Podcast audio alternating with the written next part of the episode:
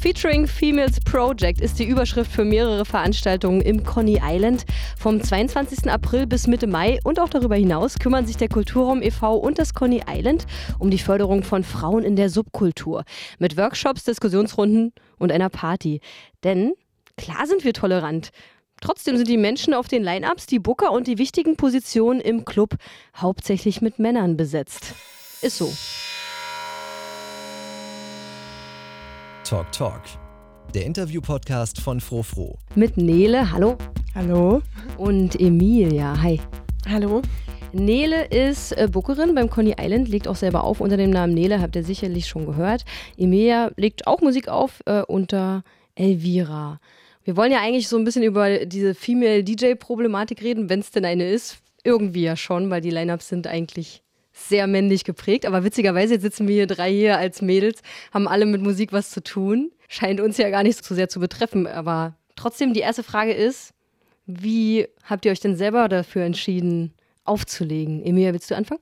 Mm, also ich bewege mich halt im Umfeld, wo auch ganz viele Freunde auflegen und es hat mich halt irgendwann ermutigt, auch selber aufzulegen, weil ich mich natürlich auch mal viel für Musik interessiert habe und auch Lust hatte, dass die Musik kommt, die ich gut finde und die ich so ähm, erstöbert habe und die vielleicht sonst nicht so kam. Und dann habe ich einfach angefangen und jetzt lege ich halt ab und zu auf, wie es so passt. Warst du eine Exotin? Waren, waren es mehr Jungs dann in deinem Freundeskreis?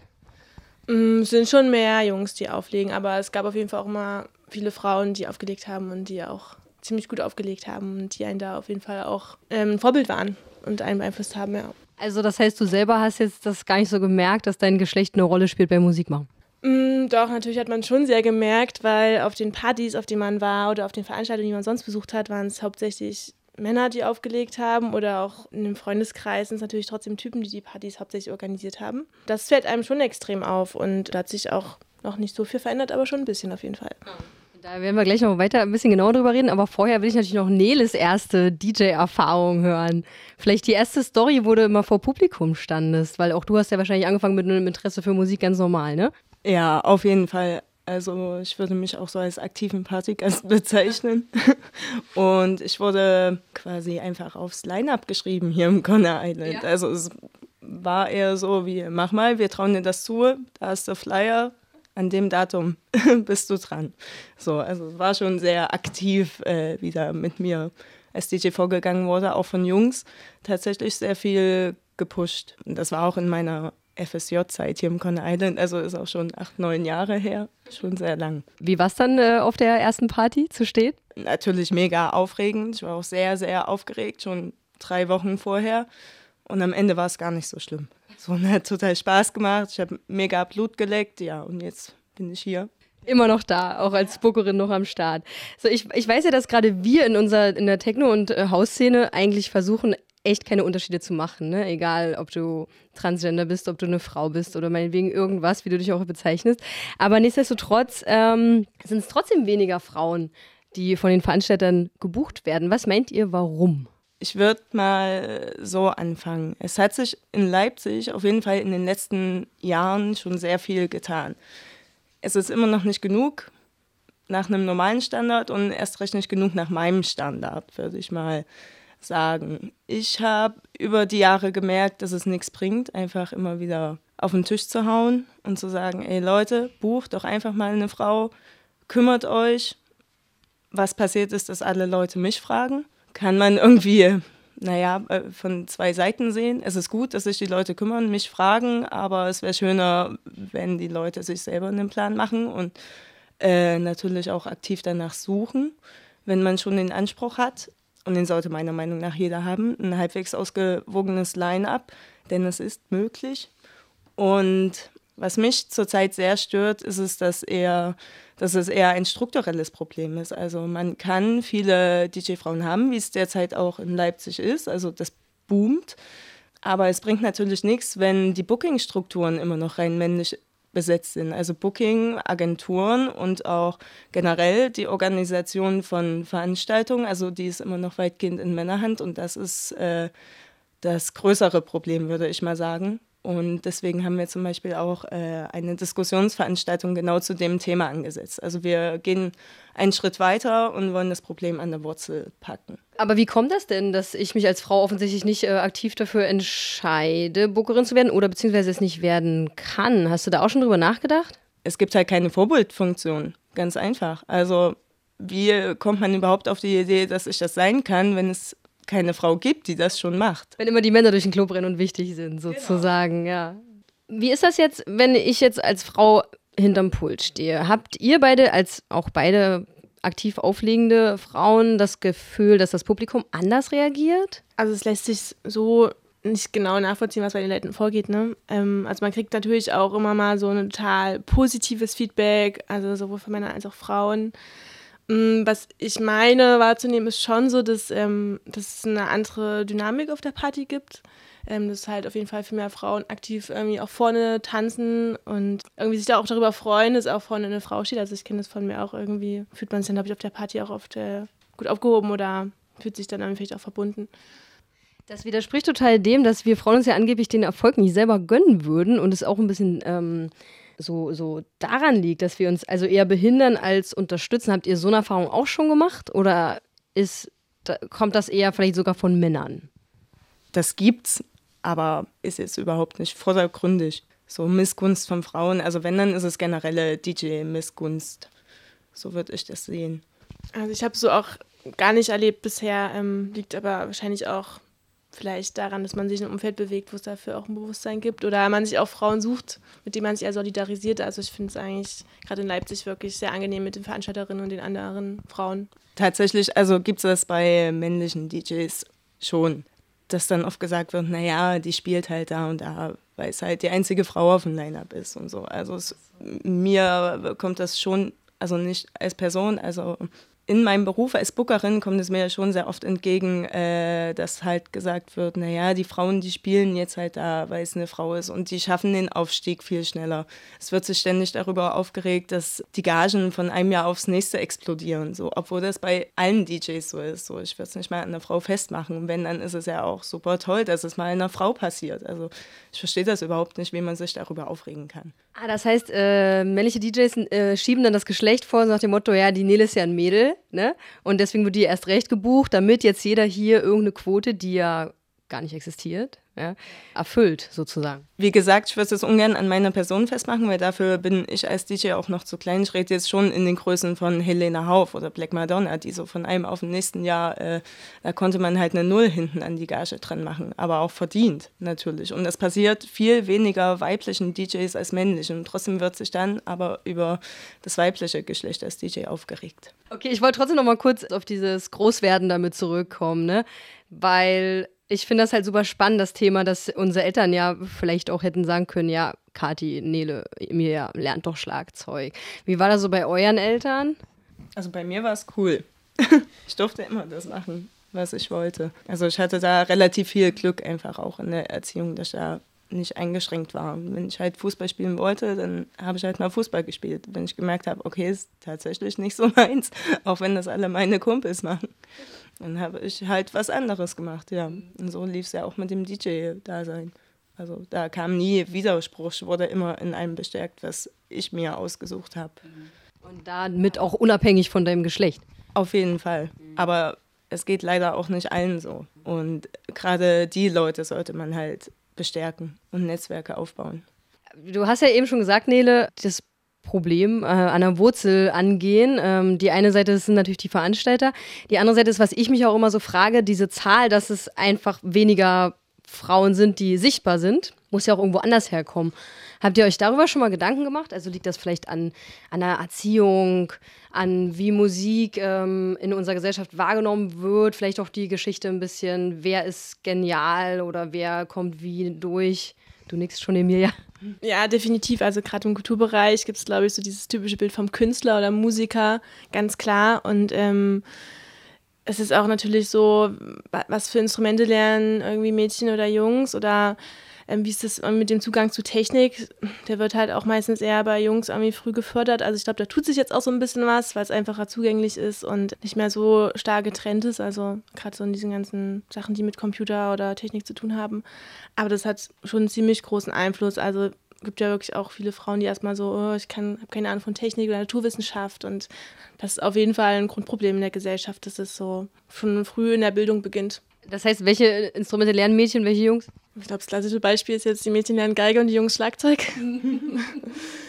und natürlich so, ist ja auch ein bisschen beim Techno so, es war ja auch mal so, der harte, böse Techno ist halt klar männlich und der weiche, liebliche Haus oder so ist irgendwie, ja, den spielen halt Frauen. Also so diese Vorstellung gibt es halt da schon noch ziemlich klar. Also ich denke, es löst sich auf, weil es jetzt immer mehr Frauen auch gibt, die Techno auflegen und sich das alles so ein bisschen eh verschiebt mit den ganzen Genres und Geschlechtern und so, aber das hält sich schon ziemlich, diese Vorurteile, ja. Ja, es ist auch einfach, wenn man sich jugendliche Jungs anguckt, die sitzen halt zu Hause und spielen Playstation. Sp äh, später spielen sie halt irgendwie mit ihrem Drumcomputer rum. So.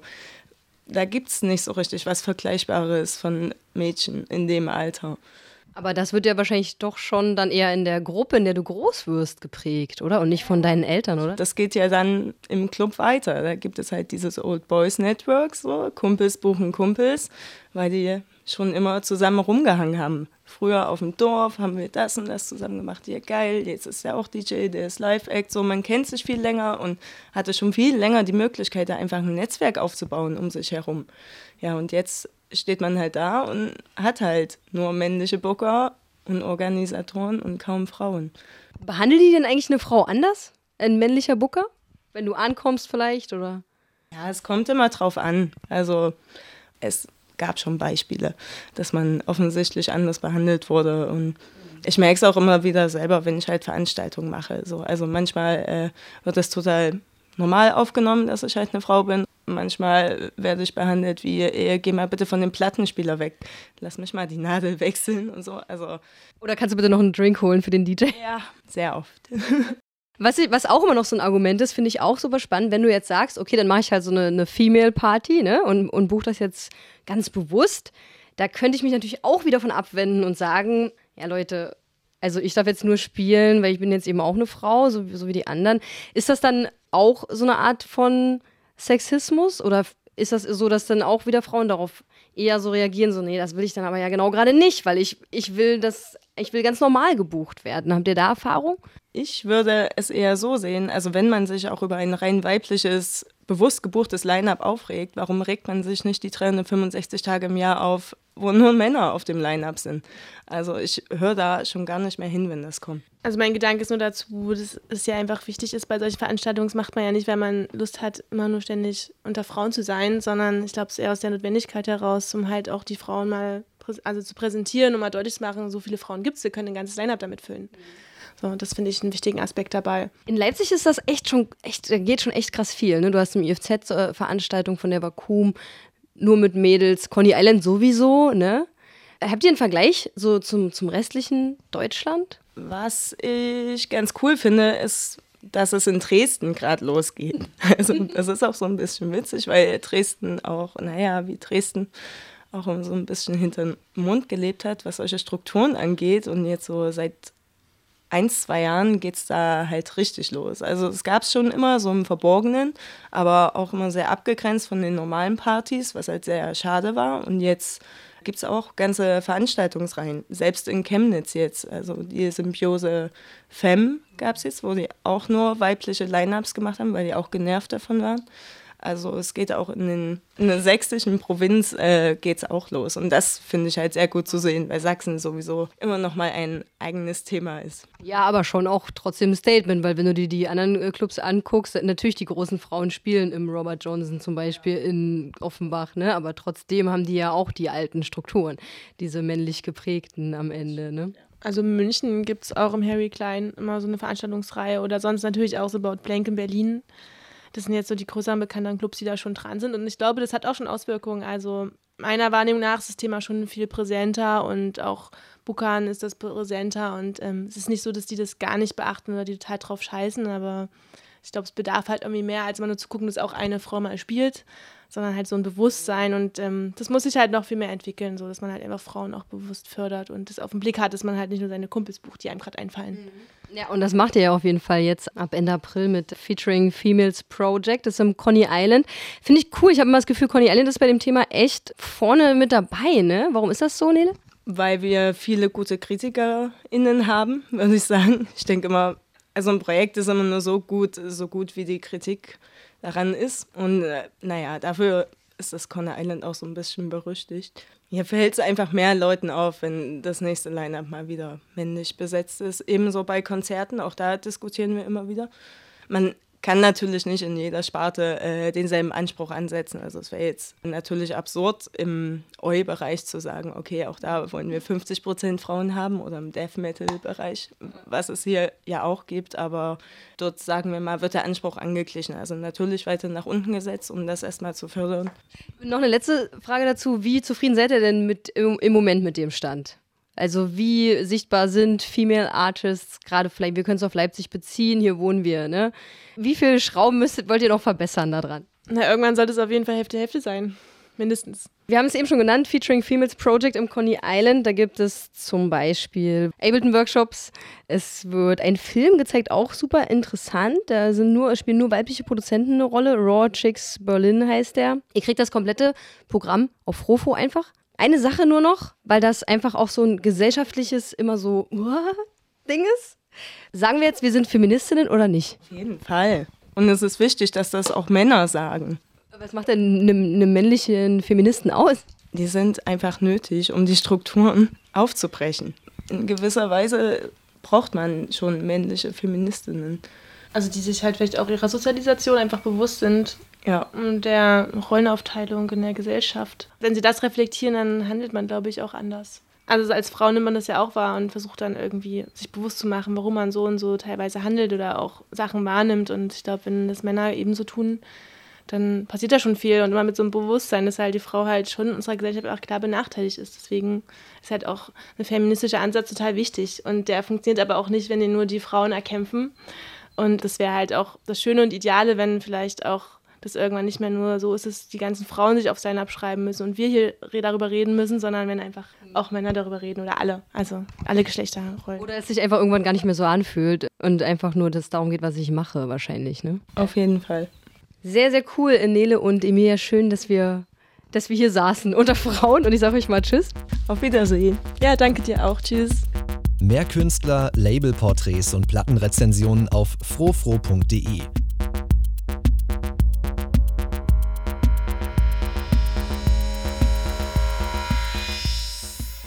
We like electronic music.